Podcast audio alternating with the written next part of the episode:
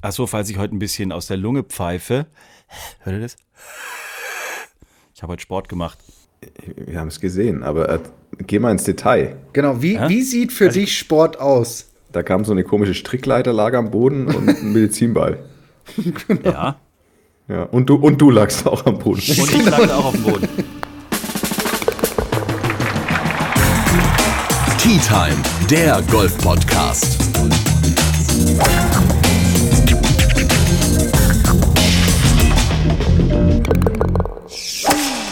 Wir sind schon wieder da. Hallo zusammen, eine neue Folge für euch am Start. Äh, und was besonders schön ist, wir sind endlich mal wieder zu dritt. Nach wie vielen Monaten ist Bernd wieder zurück? Ich weiß es gar nicht mehr. Es ist schon so lange her. Er hat sich kaum verändert, das kann ich an der Stelle sagen. Wir sehen uns ja wieder bei der Aufnahme. Willkommen zurück. Erst war es. Äh, wo warst du zuerst? Danach war Kenia, davor war was? Ich war erst in Katar. Also hallo erstmal. Ich, ich bin ein bisschen nervös, weil es ist schon so lange her. Bist du nicht mehr gewohnt, mein, quasi am ersten Tee zu Ja, meine stehen, Stimme, meine Stimme bibbert. ja, ich war, ich, ich war erst in Katar und habe mir ein paar Stadien angeschaut. Und dann war ich zwei Wochen in Kenia. Ja. Bernd hat offiziell wow. den WM-Pokal nach Katar geflogen. Herrlich. Mhm. Gut, Sau darüber geil. sprechen wir nachher noch ausführlich. Und natürlich ist auch der Florian wieder am Start. Grüß Gottle. Servus Jens, grüß dich und Bernd, schön, dass du wieder dabei bist. Es freut mich sehr, dass ich jetzt meinen, äh, sag ich mal, Dis Diskussions-Counterpart habe, so, so ziemlich allem. Oh ja. ja. wir, sind, wir sind quasi das Yin und Yang, das Schwarz und Weiß. Man muss sagen, wir sind wirklich, wir sind eigentlich selten einer Meinung. Zumindest im Podcast. Ansonsten so privat eigentlich schon, aber Podcast. Großartig. Das ist die perfekte Basis für die kommenden Minuten. Wir müssen aber zuerst mit einer kleinen Entschuldigung anfangen, beziehungsweise eigentlich mit einer, wie ich finde, sehr lustigen Geschichte. Wir haben ja unsere Happy Birthday Folge gehabt, zwei Jahre Tea Time, und die beginnt mit einem kleinen Auszug aus der Geburtstagsfolge von Benjamin Blümchen, wer genau aufgepasst hat. So. Und da schreibt uns der liebe Till eine E-Mail über t-time.golf. Jungs, ihr seid mir zwei Nasenbären. Damit meint er dich, Flo und mich.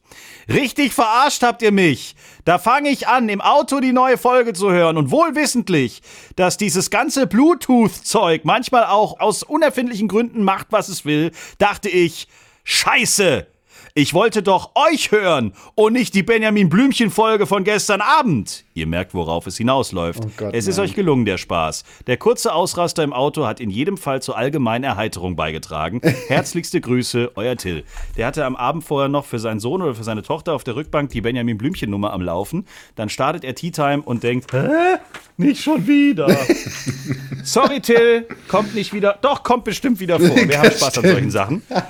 Äh, genau, Jungs, worüber müssen wir reden? Wir müssen zuerst reden über einen gewissen Stefan Jäger, meine Damen und Herren. Oh ja. ähm, es ist auch ein Bayer, es ist ein Münchner, Richtig. aber viele wissen gar nicht, es ist tatsächlich jemand, der da in Amerika äh, in der Männergolfwelt jetzt so richtig abräumt. Er ist schon richtig erfolgreich da sowieso gewesen, aber jetzt erstklassig kann man sagen, aufgestiegen in die US PGA Tour. Äh, ihr kennt den besser als ich. Ich glaube, der, der Bernd kennt ihn ganz gut. Ich bin ja dann irgendwann mal nach Nordbaden geflüchtet und habe ihn dann nicht mehr so mitbekommen. Ich weiß, dass er aufgrund seines Nachnamens den Spitznamen Sammler hat. Der Sammler, ja. Jäger und Sammler. Jäger und Sammler, genau. Und ähm, ja, der ist dann nach dem Abitur rüber in die USA, wenn ich mich richtig erinnere, aufs College nach Chattanooga heißt das, ist dann auch drüben geblieben, hat dort verschiedene Minitouren gespielt, sich dann auf die, wie sie jetzt heißt, Corn Ferry Tour hochgespielt, hat schon einmal den Aufstieg geschafft, ist dann wieder runter auf die Corn Ferry Tour und jetzt nach eineinhalb Jahren oder beziehungsweise nach dieser Kombinationssaison ist er jetzt wieder dabei, zurück auf die große Stage, auf die PGA Tour zu kommen. Geil. Hat was, ne? Bernd, du kennst ihn ja. vielleicht ein bisschen besser, oder?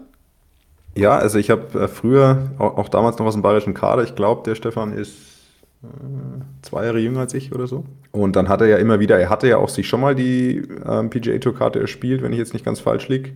Vor ja. drei, vier Jahren hatte er sie, glaube ich, schon mal. Und hat ja inzwischen ja einige Turniere auf der Web.com Tour gewonnen, oder Conferry Tour jetzt, Entschuldigung. Und jetzt eben wieder. Und ich hatte, das letzte Mal hatte ich ihn gesehen, ich habe mit ihm gespielt bei der Porsche European Open, als er noch in Bad Griesbach war. Mhm. Und zwar 2000, hm, wann war das? 2016 oder 17, nee, 17, glaube ich, habe ich mit ihm gespielt dort. Da war er nämlich da und hat mitgespielt. Die ersten zwei Runden, das war echt lustig. Also es ist nach wie vor ein ganz entspannter, guter Typ.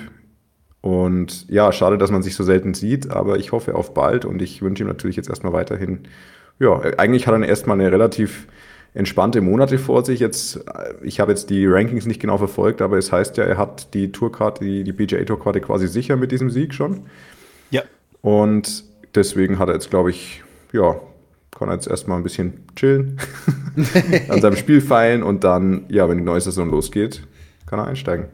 Es ist genau wirklich das, was man dann macht. Ich meine, du warst ja auch schon mal in einer ähnlichen Situation 2016 auf der Challenge Tour, als du da ähm, mit dem Sieg beim Finale auch noch deinen dritten Sieg da in der laufenden Saison eingefahren hast. Aber auch schon vor dem Finale war ja klar, dass eigentlich rechnerisch nicht mehr so viel anbrennen könnte bei dir mit dem Aufstieg ja. auf die European Tour. Ist es dann wirklich so, wie du es gerade gesagt hast? Naja, ich chill halt dann mal und meine Güte, meine Abschlagszeit ist halt irgendwann mal und dann torkel ich dahin und wo muss ich überhaupt hinschlagen an der Eins? Oder äh, wie sieht es dann aus in dem Moment? Also ich weiß, ich habe also ich habe damals, ich sag mal sicher, die Karte sicher hatte ich, als ich die Irish Open, äh, nicht Irish Open, die Irish Challenge hieße, glaube ich, gewonnen hatte und das war, die war im September. Und das heißt, ich hatte dann irgendwo, ich glaube, ich hatte noch vier, fünf Turniere zu spielen auf der Challenge Tour und es war klar, ich habe die Tourkarte fürs kommende Jahr und das war schon, ja, das war eine kuriose Situation, dass du wirklich sagst, bevor die Saison zu Ende ist, hast du so irgendwie dein Jahresziel erreicht. Ich, ich weiß damals, dass ich schon dann mir gedacht habe, jetzt bist du mal ein bisschen mutiger auch bei deinen Technikanpassungen. Und ich kann mich zum Beispiel erinnern an, an das vorletzte Turnier, da war damals unser Finalturnier in Oman und die Woche davor hatten wir in Ras Al Khaimah gespielt. Das ist auch ein Emirat in, ja, im Mittleren Osten. Und da war ein Turnier vorher und da weiß ich noch, da hatte ich einen Kumpel von mir dabei, den Markus als Caddy und da haben wir auf der Range stundenlang, haben wir da irgendwie Bälle geknüppelt und ich war extrem unzufrieden, weil es ging einfach nicht voran mit meinen Änderungen, die ich mir so vorgestellt hatte und habe dann da ein relativ durchschnittliches Turnier gespielt und habe dann die Woche danach aber trotzdem irgendwie gewonnen. Auf jeden Fall, ja, also ich glaube schon, dass viele Leute sowas dann nutzen oder man sagt zum Beispiel, wenn du jetzt auf der Tour spielst und du hast dein relativ früh im Jahr deinen Turniersieg, dann glaube ich, ist man etwas mutiger bei allem. Also erstmal bei der Herangehensweise der Turniere vielleicht, dass man sagt, ja gut, ähm, ich habe für dieses Jahr und ich habe vielleicht auch für nächstes Jahr meine Tourkarte sicher. Ich ähm, gehe mal ein bisschen mutiger los, bin sicherlich etwas entspannter am Tee, mach vielleicht, traue mich eben mehr Änderungen oder mehr, versuche mehr Fortschritte in meinem Spiel reinzubringen. Normalerweise würde das vielleicht etwas dezenter stattfinden. Solche Sachen könnte man, könnten passieren beim Stefan, aber ich weiß jetzt, dafür wüsste ich jetzt, kenne ich ihn jetzt dann doch nicht gut genug. Aber wir wären ja nicht äh, Tea Time, wenn wir nicht schon längst äh, in Form von einer WhatsApp von Florian Fritsch Kontakt zu äh, Mr. Stefan Jäger aufgenommen hätten. Was hat er dir geschrieben? Er steht quasi für alle Schandtaten bereit. Ähm, er ist gerade in Vegas oder so, ne? Genau, er hat quasi gesagt, ja, passt schon, das kriegen wir schon irgendwie hier. Ja, jetzt äh, diese Woche hätte er nur noch Freitag gehabt, aber da kann hier mein äh, Frankenkumpel Bernd nicht. Ei, ei, ei. Und ohne ihn will ich mit dem ähm, Sammler nicht quatschen.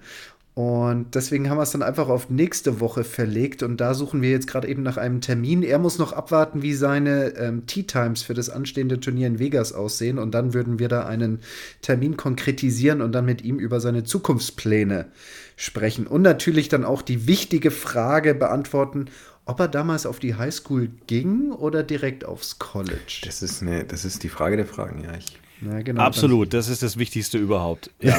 Also, mit, mit ein bisschen Daumen drücken kriegen wir es dann hin. Nächste Folge mit dem USPGA Tour Spieler aus Bayern, Stefan Jäger. Würde mich sehr freuen, den Typen mal kennenzulernen. Daumen drücken, dass das klappt mit dem Termin. Tea Time, der Golf-Podcast. So, nach dem Erfolg von Stefan Jäger gab es in Amerika dann auch das erste Major für die Mädels, für die Damen.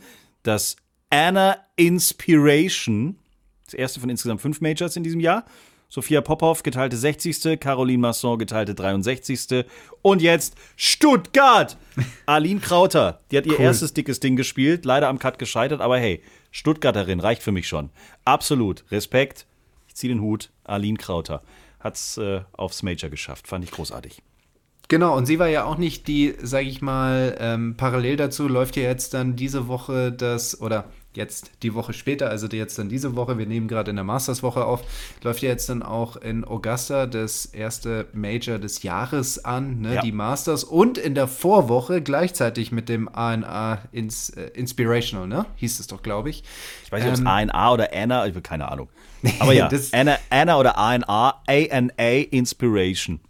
Genau, hat auch diese Augusta Women's Amateur stattgefunden, wo wir dann Mhm. auch vier Teilnehmerinnen hatten, die aus dem deutschsprachigen Raum kamen. Zwei Österreicherinnen, einmal die Emma Spitz, die auch Dritte geworden ist, geteilte Dritte, Glückwunsch an dieser Stelle, zusammen mit der Isabella Holpfer aus Österreich und für Deutschland ging Paula Schulz-Hansen und Paula Kirner an den Start. Eine Woche vor dem großen Masters hauen die dann in Augusta die Dinger raus. Cool.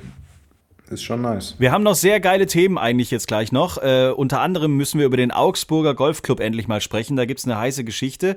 Dann, Bernd, musst du uns einfach auch nochmal von deinen Wochen erzählen. Wir haben noch die fünf Fragen an Flo. Und natürlich müssen wir in dieser Woche auch noch ähm, übers Masters, über Augusta sprechen. 88 Männer wollen das schicke grüne Jackett haben. Ähm, von daher gesehen, auch das noch ein Thema gleich. Jetzt aber erstmal, na, was könnte es sein? Der Hammerwitz! Oder? Die Players Playlist. Playlist. Ja! oh je. Tea Time. Die Players Playlist.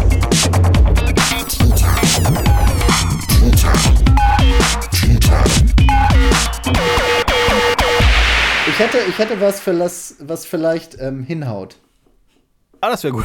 Das ist immer gut, wenn du was hast, was da irgendwie dazu passt. Die Players Playlist findet ihr auf Spotify, wenn ihr nach der Tea Time Players Playlist sucht.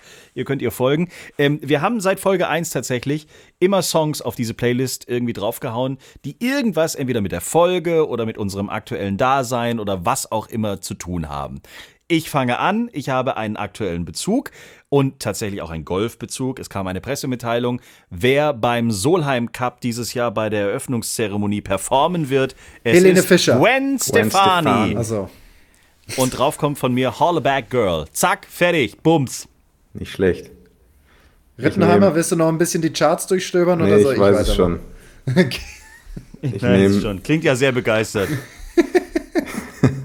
Ich nehme das, nehm- was bei Spotify oben angeboten das wird. ganz oben. Ihre Lieblings, ja, Ihre Vorschläge. genau. Udo Jürgens. das? Dein Mix der Woche, oder wie heißt es da? genau. Also, Let It Snow von Dean Martin. Ach komm. Naja, passt ja irgendwie. Ja, es hat einen Bezug auf jeden Fall. ja, irgendwie schon. Also, wir ne? nehmen ja, müsst ihr ja wissen, es wird ja Samstag ausgestrahlt, aber heute ist ja Mittwoch. Heute ist noch tiefster Winter. Hier am Mittwoch heute ist gerade tiefster Winter, ja. So, Flo, hau uns deine Jukebox um die Ohren. Sehr gerne. Ich nehme Rag Bone Man mit Skin. Mhm. Und sag bloß, wir haben das schon. Wehe, du sagst, wir haben das schon. Du hast in letzter zusammen. Zeit das Glück gehabt, dass du teilweise, teilweise echt Songs ge genommen hast, die wir schon hatten. Egal. Ähm, Wenn es so ist, dann ist der Song halt schon drauf. Und dann hat er auch seine Daseinsberechtigung, muss man Ah, sagen. Danke. Danke. Gleich natürlich auch der Hammergag. Vorher müssen wir über den Augsburger Golfclub noch sprechen. Die besser. Also, Geschichte. Augsburger Puppen, Puppenkiste, oder? Die Augsburger Puppenkiste. ähm, ja, also kursiert ja schon seit Wochen in diversen Golfmedien, äh, läuft auch schon seit über, ich glaube seit Jahresbeginn ist dieses Thema beim Augsburger Golfclub präsent, wer es nicht mitbekommen hat. Also, auf dem Platz des Golfclubs haben sich irgendwie die Besitzverhältnisse geändert, also von der Area, von dem Gelände. Ja? Da Jens? ist jemand gestorben. Jens? Ja? Wir müssen schon korrekt sein. Eigentumsverhältnisse, nicht Besitz. Eigentum. Ah, ich habe den Flo vermisst. Okay. Also, äh, die Eigentumsverhältnisse haben sich verändert. Da Die ist jemand gestorben. Eigentumskonstellation. Jetzt halt doch mal die Klappe. Da ist jemand gestorben. Wenn jemand stirbt, gibt es in der Regel Erben und diese Erben haben zwei Grundstücke dann verkauft. Bin ich noch ähm, richtig unterwegs? Würde ich jetzt vor Gericht noch glänzen können, Herr Fritsch? Das ist notariell beglaubigt. Dankeschön. Also, zwei Grundstücke haben sie verkauft und die neue Eigentümerin hat jetzt den Mitgliedern die Nutzung ihrer Grundstücke untersagt. Das Problem ist, diese Grundstücke liegen mittig auf Bahn 13 und Bahn 14. Und wenn da jetzt einer auf die Idee kommt, den Rasen zu mähen, irgendwas zu machen oder sogar zu spielen, gibt es eine Anzeige.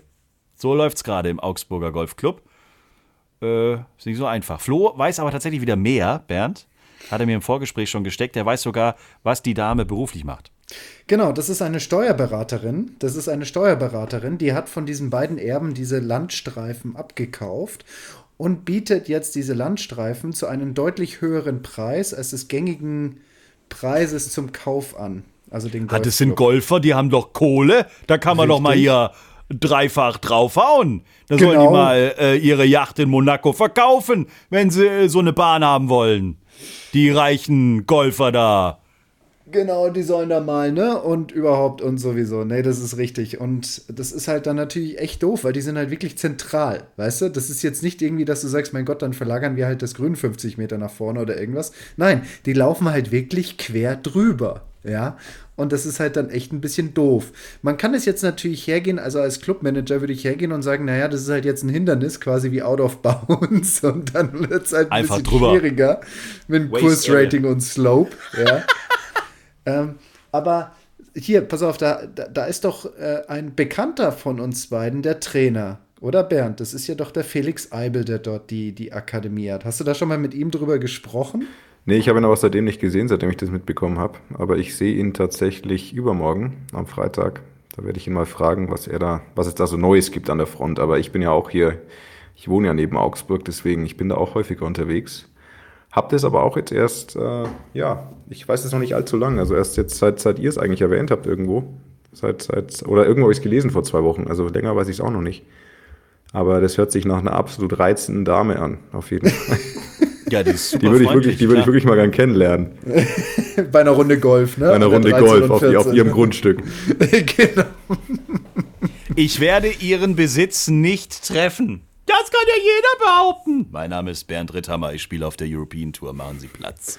Und, üb und übrigens, sie laufen hier auf eigene Gefahr. Und ich schlage ganz Genau. gern tief, äh, tiefes Dinger. genau. Also da gucken wir auch mal, dass wir vielleicht in den nächsten Folgen mal einen oder eine vom Augsburger Golfclub ähm, mal ans, ans Mikrofon hier kriegen. Das ist ja wirklich mal eine spannende Geschichte, was da so passiert. Also wenn ihr euch bei euch zu Hause im Club aufregt über irgendwelche, was weiß ich, komischen Bunker oder irgendeinen querliegenden Baum, es gibt auch andere Probleme. Plötzlich darf man zwei Bahnen einfach nicht mehr bespielen.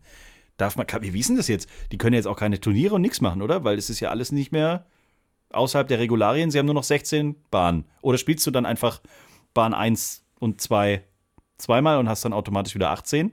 Hm. Ich finde die Frage gar nicht so schlecht gerade.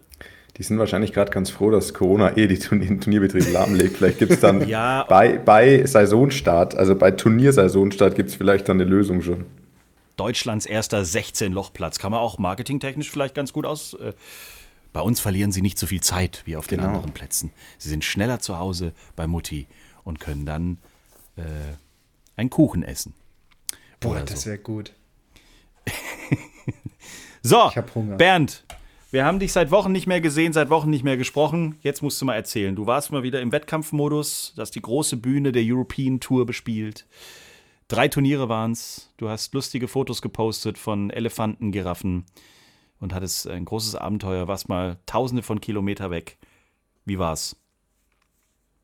Ja, ich genau. Ich war erst in Katar zur Katar Masters und Ist das moralisch gut, wenn man in Katar Golf spielt? ah, ich hatte gehofft, Ist ja gerade, ist gerade, ja, komm. Also Aber klar, die deutsche Nationalmannschaft soll auch nicht zur WM fahren. Ja, So. es ist aber gut, wenn du damit anfängst, weißt du, wo ich schon überall Golf gespielt habe?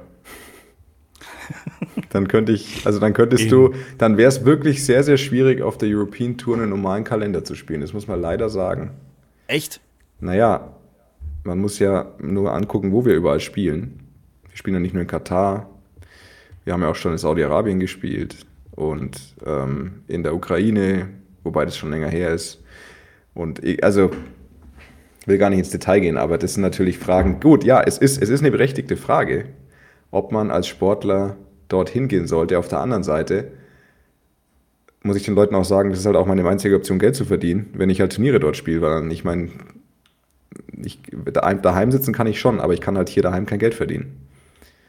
Und deswegen ist es etwas schwierig.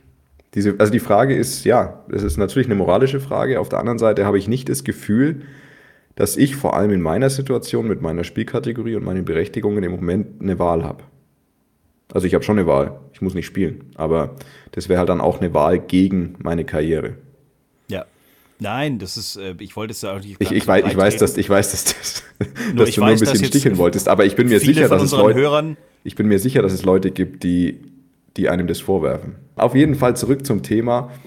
Ja, ich habe äh, hab tatsächlich, also ich habe gespielt Level Paar und 7 über. Das heißt, das muss man mal festhalten. Ich weiß nicht, der Cut war aber schon auch relativ hoch, weil es extrem windig war. Vor allem am, vor allem am Freitag und dann auch am Samstag. Und ja, ich habe mein langes Spiel war sehr gut, aber mein kurzes Spiel war und vor allem mein Putten war extrem schwach und eingerostet, was aber auch irgendwo nicht ganz verwunderlich war, nachdem man dann drei, wenn man drei Monate hier in Deutschland vorher rumsitzt. Und normalerweise würde man sich ja vorbereiten, auch im Ausland. Aber das war ja diesen Winter alles nicht so wirklich gut machbar.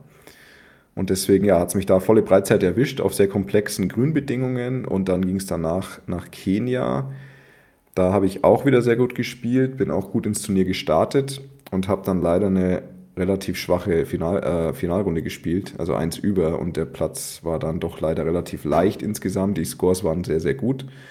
Und dann hat mich eine Eins über im zweiten Turnier am Finaltag, glaube ich, von, ich glaube, ich bin, ich weiß gar nicht, als Platz, als Achter oder Neunter oder Siebter in die Finalrunde gestartet und war dann doch stolzer 33. nach meiner Ein über in der Finalrunde. also da wurde, also ich sag mal, ich hätte, glaube ich, drei oder vier unterspielen müssen, um überhaupt in Position zu bleiben, also um die gleiche mhm. Position zu halten. Mhm. Und dann in der zweiten Woche, wir haben ja dann eben nochmal im Karen Country Club ein zweites Turnier gespielt. Das ging auch dann direkt am Dienstag los, also nur einen Tag dazwischen. Und da habe ich, ja, da habe ich leider eine schwache erste Runde gespielt, ähm, auch nur eins über. Und dann in der zweiten Runde drei unter, was zwei unter war gesamt und der Cut war aber vier unter, weil eben sehr gut gespielt wurde.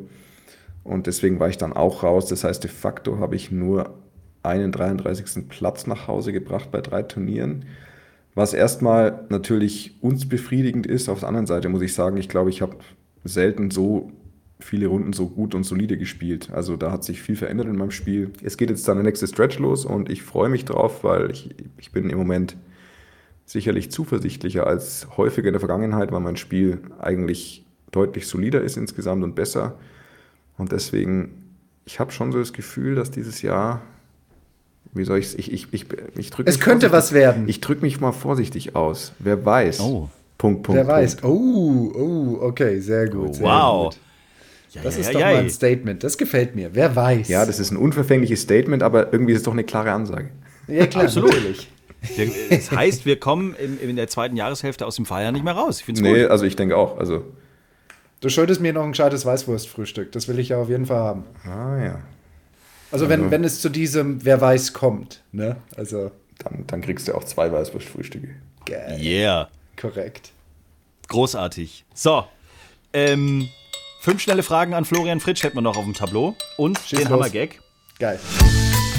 Fünf Fragen an Flo.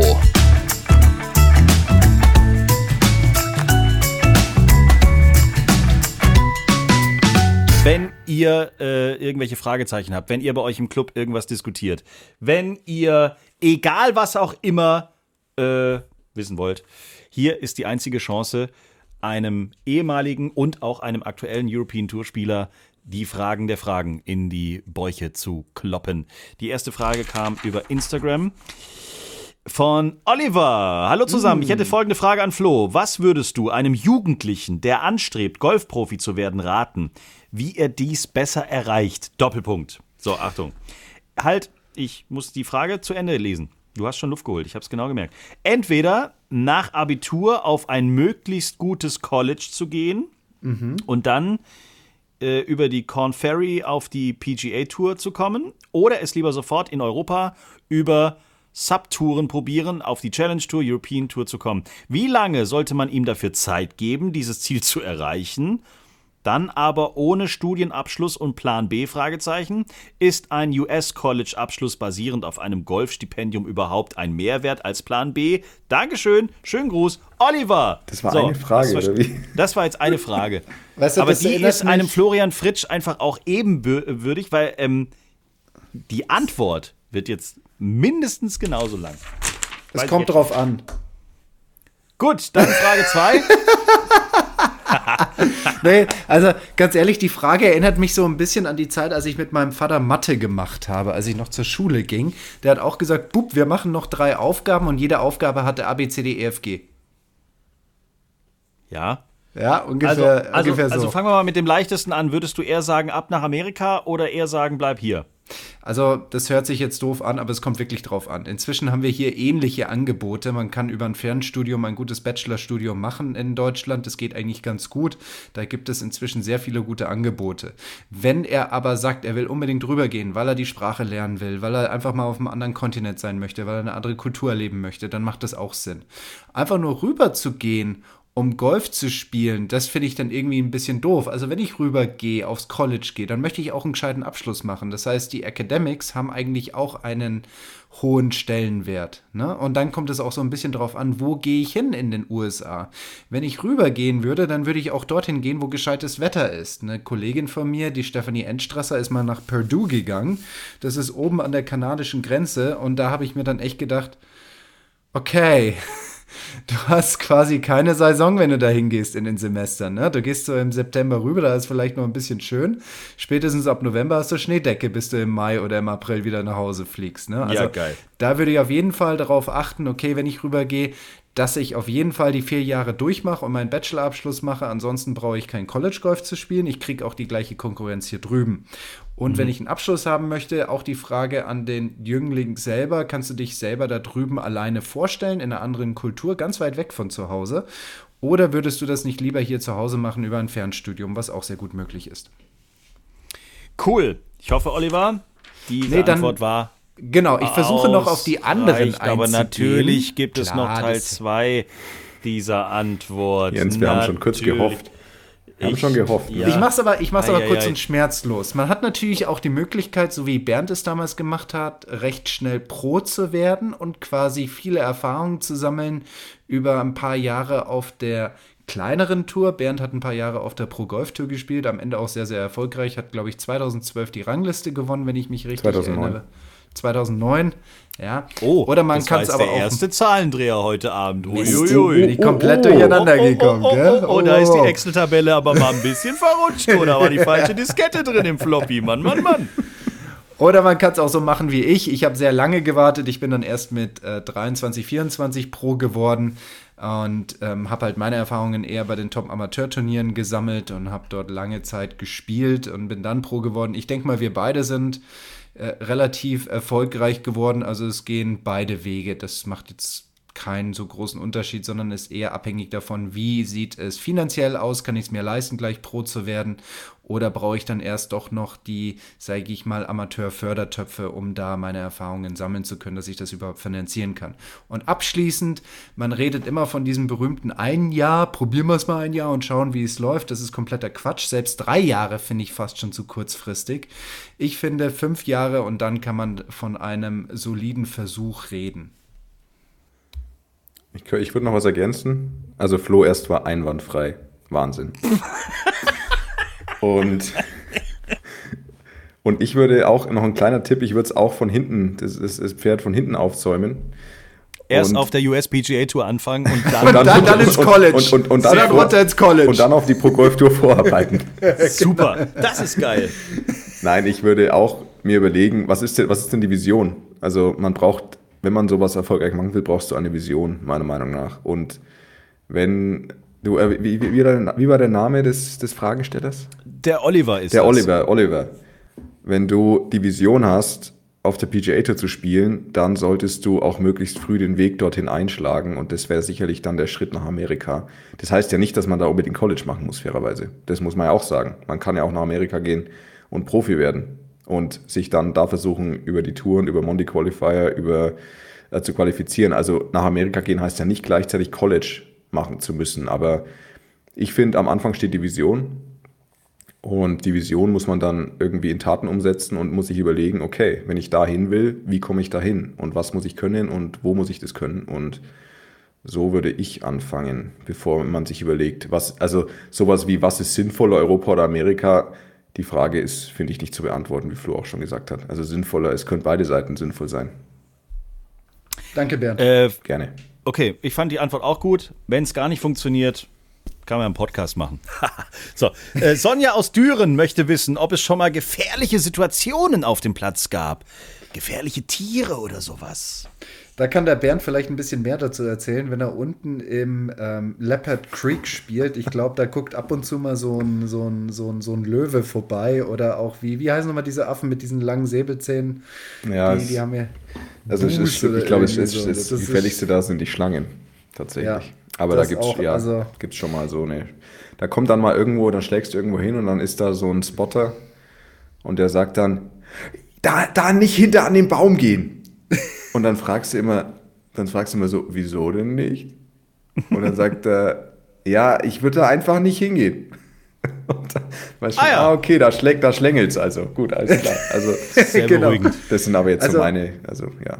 Speedo schreibt: Hallo Jungs, ich spiele seit fünf Jahren Golf. Bis jetzt habe ich immer gefundene Bälle bzw. Lakeballs gespielt. Jetzt entbrannte die Diskussion nach der letzten Runde, bei der ich acht Bälle verloren, sprich acht Bälle ersetzen musste.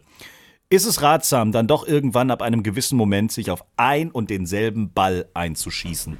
Ja, definitiv. Also wenn man, ich schätze mal nach fünf Jahren Golf und wenn er so ambitioniert golft, ähm, wie, wie sich das so für mich anhört, dann macht es auf jeden Fall Sinn. Er wird wahrscheinlich inzwischen eine Qualität erreicht haben, dass er den Ball relativ regelmäßig trifft. Und um dann Kontrolle darüber zu haben, was dann passiert, brauche ich einen Ball, der sehr verlässlich reagiert. Also wo ich ganz genau weiß, wie der rausgeht, wie der fliegt, wie viel Drall der haben wird. Und da ist es dann eigentlich auch am Ende komplett wurscht, welches Modell er dann nutzt. Hauptsache, er nutzt ein relativ identisches, wenn nicht sogar das gleiche Modellball, um halt immer zu wissen, wie der Ball da rauskommt und reagieren wird. Okidoki. Still Monster Drive 83, die Menschen haben lustige Namen im Internet, schreibt: Wie oft wechseln Profis eigentlich ihren Putter? Ja, also es gibt so, so, so Spieler, die, die schwören so auf ihren Putter. Ja, das habe ich jetzt gewusst, dass das passiert. Für alle, die uns gerade zuhören. Herr Ritthammer dreht die Kamera, um uns hier äh, seine, seine Putter-Ausstellung zu zeigen, weil er nimmt ja immer in seinem Trainingskeller auch auf. Wie viele Putter stehen da jetzt gerade? Da kann, es sind gar nicht, es sind neun. Äh, Es sind gar nicht. Neun. neun. Super. Neun Genau. Putter stehen da im Keller rum. Ist klar. Logisch. Richtig. Und da gibt es halt Spieler, die schwören auf ihren Putter und sind mit dem Putter verheiratet und würden den nie wechseln. Und dann gibt es halt so Leute wie Bernd. Die nehmen dann quasi fünf Putter mit zu jedem Turnier, testen jeden einzelnen durch und dann wird entschieden Mittwochnachmittag oder schon Dienstagvormittag. Nee, nee, nee, das stimmt ja überhaupt nicht. Ich wechsle tatsächlich selten, also vielleicht einmal im Jahr im Schnitt. Ja, okay. Aber, du ich, weißt bin, schon, ich bin jetzt so da kein, ich sag's mal so, ich bin keiner, der da rumfummelt, so viel. Also ich finde, wenn der, Okay. Pa- wenn der Putter, wenn es gut läuft, dann sehe ich keinen Grund zu ändern, nur weil es ein neues Modell gibt. Also Also im Endeffekt ähnlich wie, es kommt jetzt eh ein neuer raus, dann wird er getestet und wenn der okay ist, nimmst du halt eher den neuen. Oder musst du den neuen vom Sponsor nehmen? Nee, das Nee. nicht. Also da gibt's, also vor allem, vor allem bei, bei den Puttern würde ich sagen, das ist jetzt nicht so wie bei den Treibern oder bei den Hölzern. Ich sage mal, das weiß Flo ja auch noch gut. Da wird man ja von seinen Ausrüstern dann doch, was heißt getrieben, aber es wird einem schon immer schnell das neue Modell in die Hand gedrückt, damit man eben das probiert und hoffentlich möglichst bald ins Bag tut und benutzt. Und bei Puttern ist das, also habe ich das jetzt so noch nie empfunden. Also es gibt Modelle und aber normalerweise am Ende wollen die natürlich, dass man möglichst gut performt und wenn, und, da, und der Putter ist ja ein sehr sehr sensibles Thema und ich glaube es gibt auch durchaus noch Spieler, die extrem alte Modelle spielen und da nicht wechseln wollen. Deswegen beim Putter bist du wirklich frei. Vor allem ich bin jetzt zum Beispiel ja über Callaway bei Odyssey Puttern und die haben ja eine riesige Bandbreite. Also da gibt es Ja. wirklich für jeden jede Form, jedes Insert, alles Mögliche und deswegen da kann man wirklich, da hat man freie Hand. Flo gehörte ja zu den äh, Spielern, die einen sehr exklusiven Putter-Partner hatten. Ähm, da war wahrscheinlich eher so das äh, Wissenschaftliche im Vordergrund, oder? Also Ja, also man kann natürlich, ähm, wie ist der Kramski, der hat natürlich sich da komplett reingefuchst in dieses Thema. Und so wie es sich für einen Werkzeugmacher gehört, hat er sich sehr stark mit, mit Linien und Genauigkeit auseinandergesetzt. Und so findet auch in seiner Philosophie hauptsächlich Richtung Anwendung und die Länge noch nicht ganz so stark, wie, wie es aus meiner Sicht vielleicht auch ähm, sage ich mal, Gewicht haben sollte. Aber da sind wir im regen Austausch und da nimmt er auch immer mehr Inhalte mit rein. Aber ähm, um jetzt auf das Thema Putter zurückzukommen, ich weiß halt, wenn ich dann so einen Kramski-Putter in der Hand habe, da, da ist das ganze Herzblut vom Herrn Kramski mit drin. Da kommt halt nicht irgendein Teil von der Stange, wo, keine Ahnung, man mit irgendwelchen Produktionstoleranzen arbeitet, sondern das Ding ist halt einfach echt perfekt gebaut. Man, ich habe dann natürlich auch dann die Möglichkeit gehabt, da sehr äh, customized zu arbeiten. Also ich hätte gern ein bisschen mehr Gewicht da, ein bisschen mehr Gewicht hier und so und ich hätte gern Loft von 1 Grad und dem ist man dann natürlich nachgekommen und deswegen war es für mich einfach persönlich das bestproduzierte Produkt da draußen, mit dem ich auch mit den besten Roll für mich persönlich produzieren konnte. Letzte Frage, ich kürze das ein bisschen ab. Äh, die muss ich beantworten. Katja aus dem Bregenzer Wald hat sehr aufmerksam die letzten Folgen angehört und möchte wissen, ob ich jetzt wirklich meine Griffe schon selbst draufgezogen habe. Ich hatte Flo in deiner Abwesenheit, Bernd, um Rat gefragt, weil ich so ein bisschen gedacht habe, hey, komm, jetzt machst du mal was ganz Verrücktes. Äh, ob ich die Griffe selber draufziehe, äh, ändere. Habe ich bis jetzt noch nicht gemacht, weil ich immer noch nicht Golf gespielt habe. Verdammte Hacke. So. Aber ich, äh, es gibt diese Woche Chancen, dass ich zumindest mal ein, zwei Bälle schlagen werde. Das kann ich an der Stelle sagen. Dank eines gewissen Florian Fritsch werde ich am Freitag in die Perle fahren. Mm. Oh. Oh, oh ja. yes. Die Perle. Wir, wir werden dort äh, ein bisschen einen, einen kleinen Film drehen für einen, wie, wie, für einen Kongress eigentlich, ne? Also kann man ja mal sagen, für einen Kongress halt. Genau, Golfkongress, ne? Kann Für man schon irgendwie einfach mal so droppen. Ja. Und äh, diesen Film drehen wir äh, in der, in der Trackman-Hütte und da werde ich natürlich den Trackman kaputt machen, ist ja klar. So, Ist ja klar, safe. so wenn ihr für die nächste War, war, das Folge jetzt schon, war das jetzt schon der Flachwitz? Damit ich Das war schon der kann? Flachwitz. Wobei auch beim Okay. Flachwitz kann ich heute, ich habe ich hab den Gag der Woche dabei, den muss ich gleich noch äh, bringen. Oh, Bernd, du Aber- bist raus. Du bist raus, Bernd. du Mann. darfst Nee. ihn nicht bringen. Äh, das waren die fünf Fragen an Flo, beziehungsweise manchmal ja auch an Bernd. Also, wenn ihr Fragen habt, dann schickt sie uns über Instagram, Facebook oder über unsere Homepage team-time.golf. So, wir müssen jetzt gleich noch kurz unsere Tipps abgeben für die Masters, für das Masters. Wie sagt man denn jetzt? Ich habe letztes Mal schon einen drüber gekriegt, habe schon wieder vergessen. Das Masters, die Masters, Das, Masters. Das So. Masters. Aber wir brauchen natürlich in dieser Folge Ja, unbedingt. Also wir müssen über Augusta sprechen. Ich, ich bieg's jetzt einfach so rum. Ähm, aber wir brauchen natürlich noch einen Hammergag, Bernd. Passt mal auf. Wisst ihr, von wem ich was geschickt bekommen habe? Von unserer Lieblings-Course-Shaperin. Not the Angie. Von der Angie. Von der Angie. Von der Moses Angie. Ja. Äh, für alle, die jetzt denken so, hä, von wem spricht er denn schon wieder? Wir müssen ja immer auch die neuen Leute begrüßen. Ähm, Angie Moser war bei uns zu Gast. Das ist die Folge Dirt Golf und was kostet eigentlich ein Paar drei? Ähm, eine Platzdesignerin, sehr spannende Folge. Wer sie noch nicht kennt, unbedingt anhören. Ähm, genau, und die hat dir jetzt deinen neuesten Hammergag geschickt. Ja, den fand ich ganz gut. Bin gespannt. Ich auch. Seid ihr bereit? Sie. Sitz, sitzt ihr alle? Ja. Warte, Okay. warte, Ja, warte. kann Ich nicht halte stehen. mich, Ich ich habe heute halt Sport mich fest. Ich halte mich fest. Haltet ich halte mich fest. gerade fest. Jetzt kommt er.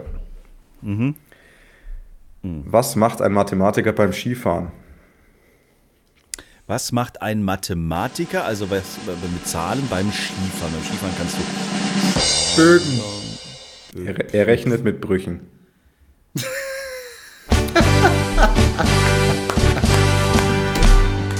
Ah, ja. Aber mal, ich, ich fand mein, also ich Habt ihr ich mich glaube, vermisst eigentlich?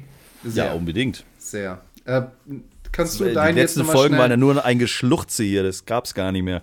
Zelensky, kannst du bitte deinen nochmal schnell hinterher schießen, damit wir wirklich was ja, zu lachen ey, haben? ich habe diese Woche irgendwo im Internet einen alten Auszug aus der Bully-Parade gefunden, wo die sich so Gags erzählt haben.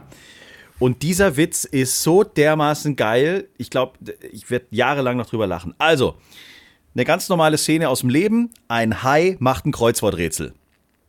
So, könnt ihr euch vorstellen? Ist ja klar. Ein Hai macht ein Kreuzworträtsel. So.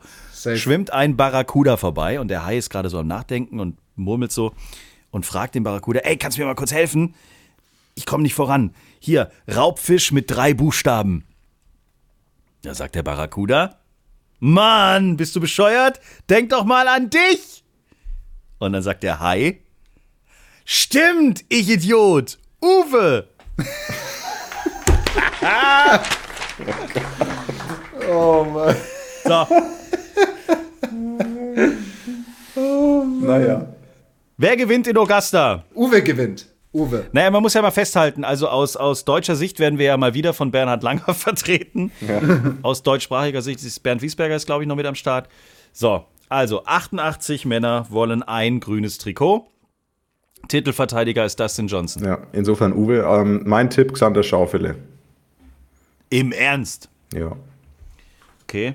Wäre ja aus deutscher Sicht gar nicht so schlecht. Naja. Ich Also wette, komm. wenn, wenn, wenn, wenn Also Schaufele komm. das Ding gewinnt, wenn Schaufele das Ding gewinnt, schreien alle deutschen Medien wieder, jawohl, Wir, sind wir, wir Augusta." sind Masters Champion. Wir, wir sind Masters. Ja, klar.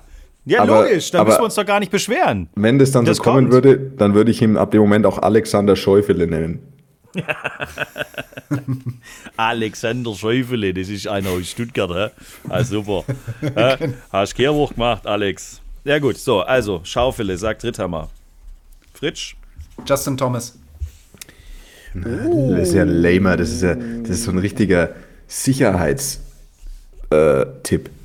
Ich gebe dir noch einen Outside-Tipp. Oh. Oh. Oh. Was ist, Ricky ist, äh,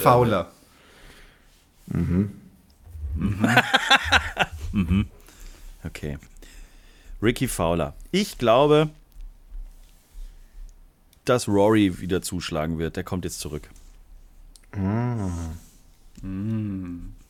Das Ding will er haben. Oder gepusht, weil Nachwuchs am Start, Johnny Boy Rahm. Mit Okay, der, ja. die, die Nachwuchs, die Nachwuchstrumpfkarte. Hm. Ja, genau, die, Nach die Nachwuchstrumpfkarte. Ich bin gerade am überlegen, ob ich jemals nach der Geburt eines meiner Kinder irgendwie so richtig gut gespielt habe. Ja, oder bei mir war es eigentlich. ja, naja. Ja. Wobei, wobei, mein Sohn ist im September geboren und ich habe die Q-School im November ziemlich glatt gespielt. Aber das war jetzt Alright. nicht direkt danach. Also ich meine, ich glaube, das Kind ist wann geboren? Ungefähr vorgestern? Das waren die Nachwehen der Geburt Ja, genau. bei den Männern. Okay, okay. Und Bernhard schafft den Cut, ja oder nein? Ja. Ja. Sehr gut. Dann sind wir uns da, da mal einig. So, Freunde, das war eine sehr schöne, eine aber auch sehr lange Folge mal wieder. Nächste Woche mit etwas Glück, dann großartig, zum ersten Mal, muss man ja wirklich so sagen, sprechen wir mit jemandem von der USPGA Tour, der da tatsächlich spielt und der unsere Sprache spricht. Ich werde wahnsinnig. Stefan Jäger mit etwas Glück in der nächsten Folge Tea Time. Dann werden wir in diesem Monat, die Folge haben wir schon aufgenommen, auch mal über die Challenge Tour in Deutschland sprechen. Da könnt ihr euch jetzt auch schon drauf freuen. Und ansonsten äh, macht's alle gut, bleibt gesund und bessert bitte eure Divots und Pitchmarken aus. Das wollte ich an der Stelle mal sagen. Sie. So machen wir's. Männer, bis nächste Woche. Bis dann. Tschö. Ciao. Macht's gut. Ciao. Schreibt uns, liked uns. t-time.golf